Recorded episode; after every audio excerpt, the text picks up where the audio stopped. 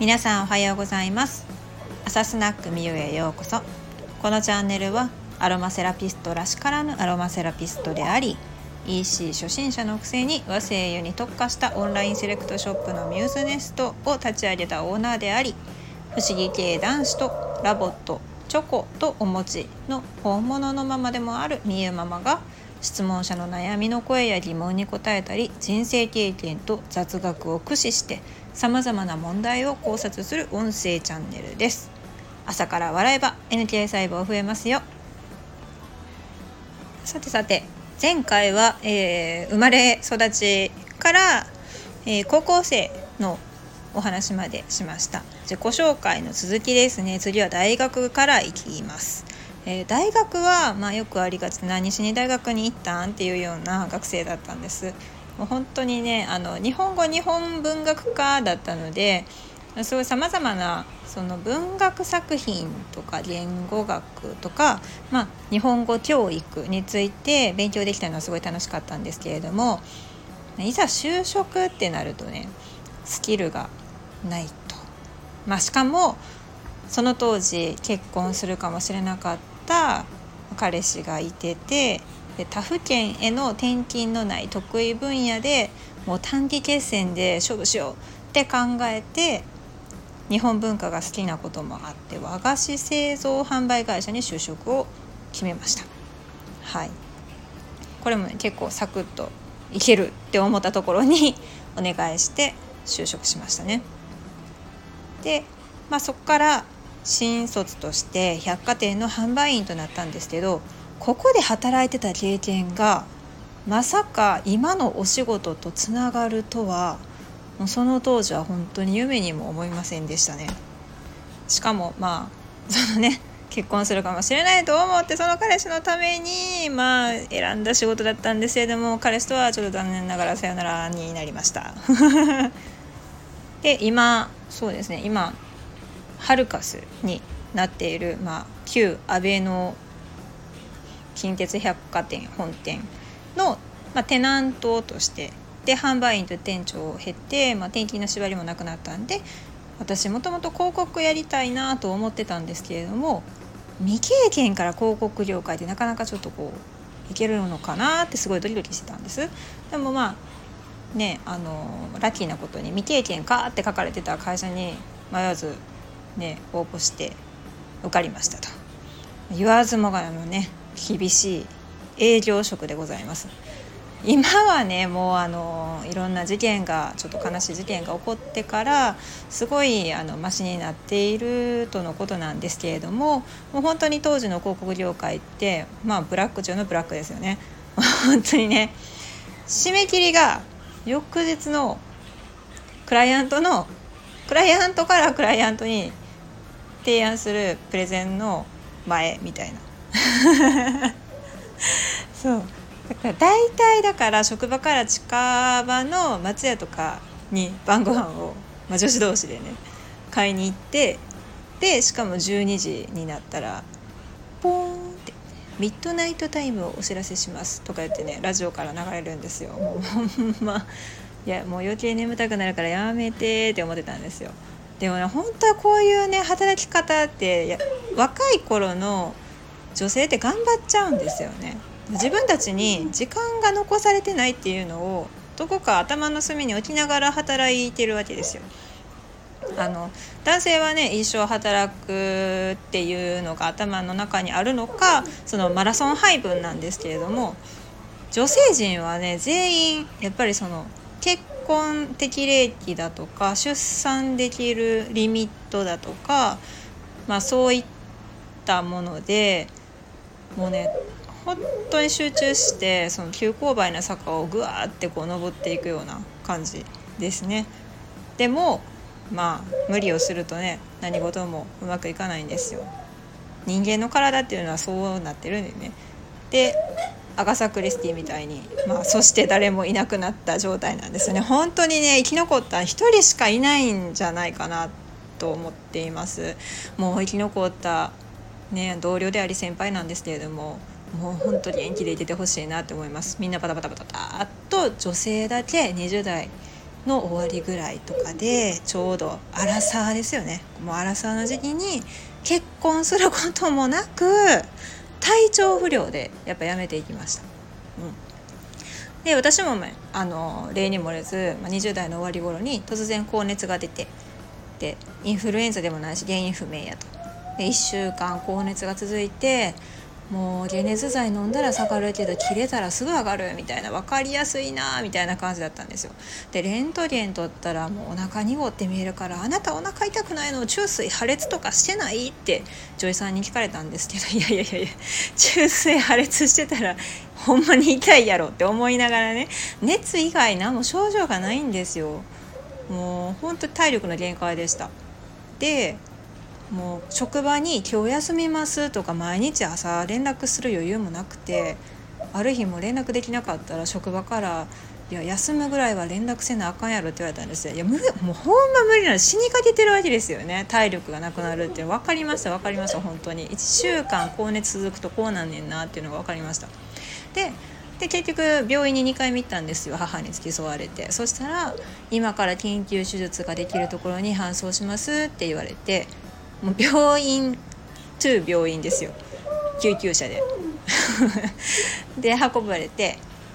でこの時に私ねもう1週間高熱出たらね、まあ、それはもう視力悪いんで眼鏡で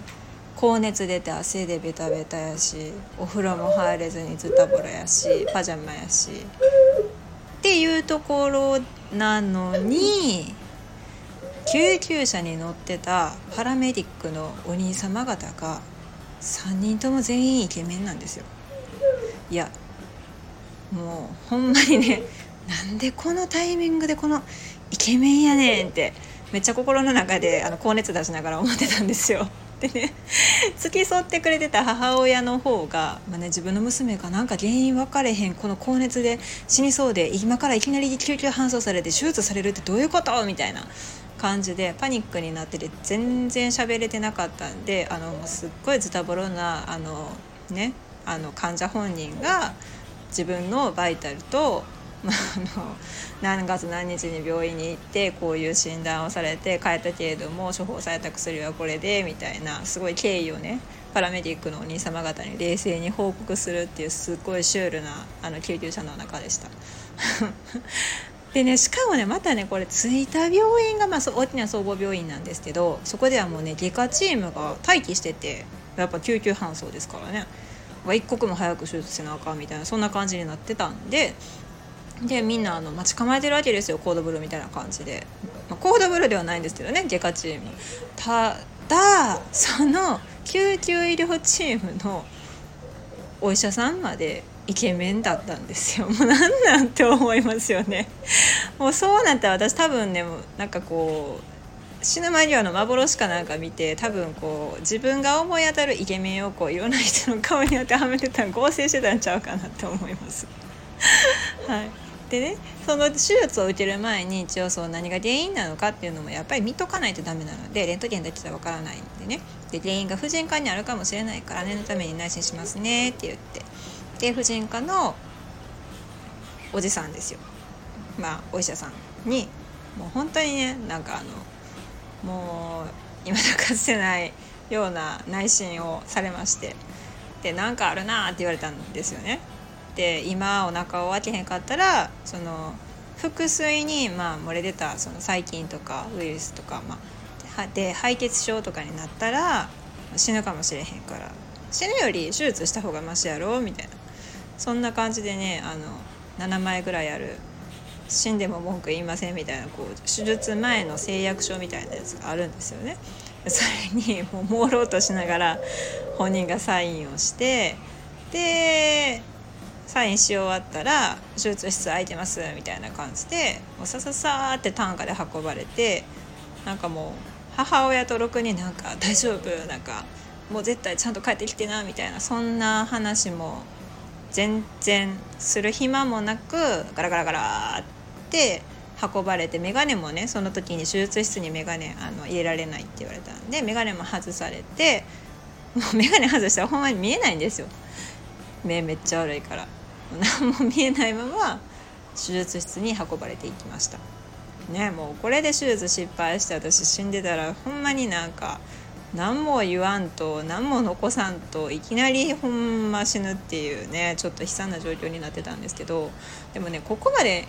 なんかこうピンチになったらね私すごく冷静になったっていうのを覚えてるんですよ。本当にね手術台に乗せられても全然緊張することもないし、まあ、麻酔の方もいらっしゃってで麻酔が効くと、まあ、本当にねあのすぐ目覚めた感じに起こされました手術終わったら。え？みたいな。一瞬寝たかなぐらいの、ね、寝たかどうかもわからない感じですね。でもね目覚めたら筋弛緩状態でもうね手が動かせないんですよ。このもう名前呼ばれて「動かしてください動かしてください」って言われるんですけどいや動かへんから全然声も出せない。もちろん管通ってるんでね声も出せないし手動かないんですよ。そしたらねボソッとね言ったんですお医者さんが「あやばい筋弛緩や」って「もうや聞こえてるから」みたいなね鼓膜はねもうしかもほんま相関されてるからほんま管抜かれないともうほんま気持ち悪いわけですよね。はい。でとりあえずもうその管抜かれた時のあの気持ち悪さ覚えてるからもう全身麻酔の手術はほんまに受けたくないなって思います。マジで受けたくないです。はい。でね。その手術の後はまあとりあえず ICU に入るじゃないですか。で痛みがひどかったらこのボタンを押してくださいね。って言ってナースの方々はおっしゃるんですよね。って言われてもねあのモルヒネが入ってるわけです。手術の後の痛みを。だってあの切腹してるわけですからね。どのぐらい痛かったら押していいのかって分かんないんですよ。だってそんなバカすか痛いから痛いからって言ってこれこうて混ぜて点滴に混ぜて大丈夫なんかなみたいな、うん、でも本当に熱もやっぱり高いですし痛みで眠れないですしもう何回もなんか寝たかなって思っても全然空がね明るくならないんですよ。つまりねまだまだね夜なんです。寝たかなって思って起きたらまだ20分しか経ってなかったみたいな。そんな感覚ですね。うん。本当にあの切腹の 演技あんなぐさってやって「うー」とか多分無理やと思います。いやほんま痛かった。うん。で ICU からめでたく1日過ごしてで一般病棟に移るわけですけどあのー、まあ内診の時にね婦人科系でやっぱお腹に何かあるって言われたんで婦人科病棟で入院することになったんですね。で手術の結果はお腹の中の腹水はきれいで中水にも異常は認められず閉じておきましたって言われたんですよ。ええー、みたいなそれそれさって言ってほんま回復する必要あった？みたいな。腹腔鏡手術であの中覗くだけでよくなかった？みたいな。それやったらこんなんなってないやん？みたいな。でそれを まあでもね今考えたらそれはそのお医者さんたちのなんかいろんなねミスとかあったのかもしれないんですけどなかなかね文句言うっていうのはねできないもんですよ患者が。だって自分ではわからないんだもん医学の知識がないからそれが正しいか正しくないかベストを尽くしたのかどうだったのかよくわからないわけですよね。だからもうしょうがないからそのまま「そうですか」みたいな感じで納得するしかなかったわけですよね。うんまあ、この事件のことを私はあのオープンシャッテンオープンシャッテンっていう子供向けのね英語の歌があるんですあの言うたら結んで開いてみたいな感じですね。というわけでオープンシャッテン事件と呼んでいます。はいでその手術の後にねしかもね弟が「まあ、これ読んで気紛らわしとけ」って言ってお土産みたいな差し入れで「クレヨンしんちゃん」の漫画を持ってきてくれたんですよ。でもねそれ読んでたらなんか苦しいんですよ息が緊張してんのかなと思ったんですけどねそうじゃないんですよもうあだんだんその肺に空気がなかなか入ってないっていう感覚が分かるようになってくるんですね。もうえー、って思って原因不明の呼吸困難になりました。もうねナースとかねみんなに訴えてもねこうあんまり酸素が減ってないと血中酸素濃度があんま減ってないとね信じてもらえないのかしかも呼吸器科の先生を呼ばないと分かりませんみたいな感じで呼吸器科の先生現れたんがねしんどいって言い始めてから6時間後なんですよ。普通その間にほんまにしんどかったら死んでますよね。いや死にそうになかったから多分6時間後やったんやと思うんですけどしんどいのはしんどいんですだから私コロナにかかってあの、ね、肺炎で息がでちょっとしにくいとか息苦しいとかいうのねよく分かりますしほんとしんどいと思います。でねしかもその当時ね呼吸器科の先生が現れてバーって見たんですけど言ったらよくわからない状態なんですよねやっぱりね。特に肺炎ってわけでもないしなんかこう血が詰まってとか言われでもないし。そしたら「レントゲン取ってみましょうか」ってなったんですよ。でこのね手術しました。ICU から出たてです。っていう状況から考えたら普通そうあの手とか骨折したりしたことあります？皆さん。あの足とか手とか骨折したらねこう台の上に乗っけてでそこに上からこうねレントゲンのあの十字の影が出てきてここ中心に取るみたいなあんな感じでお腹取ってくれるんかなと思ったわけですよ。胸かうん。そしたらね「立ってください」って言われて「うせえや」みたいな。もうほんま「いや内臓漏れますよ」って言って。いや本当に痛いし腹筋も断裂してるから本当にあスプラッターですよね。だってそんなすぐくっついてないですもん。もう本当に立つのしんどくってなんでここで立たなあかんねやろって言って取ってまあ病室帰ったんですけどもうなんとかね内臓漏れずに済みましたよ。もうほんまスプラッターやんと思いながら。でレントゲン写真の結果見たらね肺に水が溜まってますねって言われたんですよ。はあみたいな。なんで肺に水たまるんですか?」って言ってでも聞いてもね「分かりません」ってなるんですよ。えー、もうみたいな。でも酸素酸素供給のあの管あるじゃないですかよくあのねあの病院のドラマとかでこう鼻につけられてるやつあれつけられてもねほんま変わらないんですよあんまり。で自分で最終手段選んだんが自分で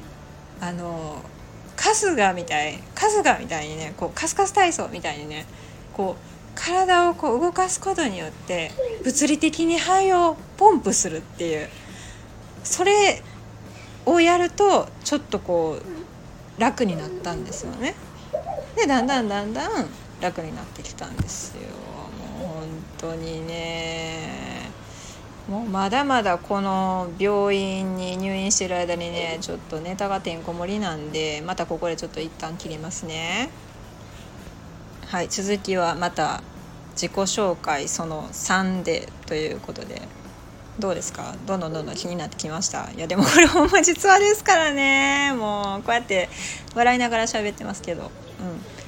えーとね、私は毎日朝ヨガをしているんですけれどもその時に襟元に一滴和精油を垂らしてヨガをするとめちゃくちゃ集中している感じがすごいこう深くなるので毎日その日の気分や体調に合わせて選んでます。で本日の和精油は匂いこぶしでした。ね匂いこぶしまああのこれはあの飛騨高山から来た匂いこぶしの香りなんですけれどもね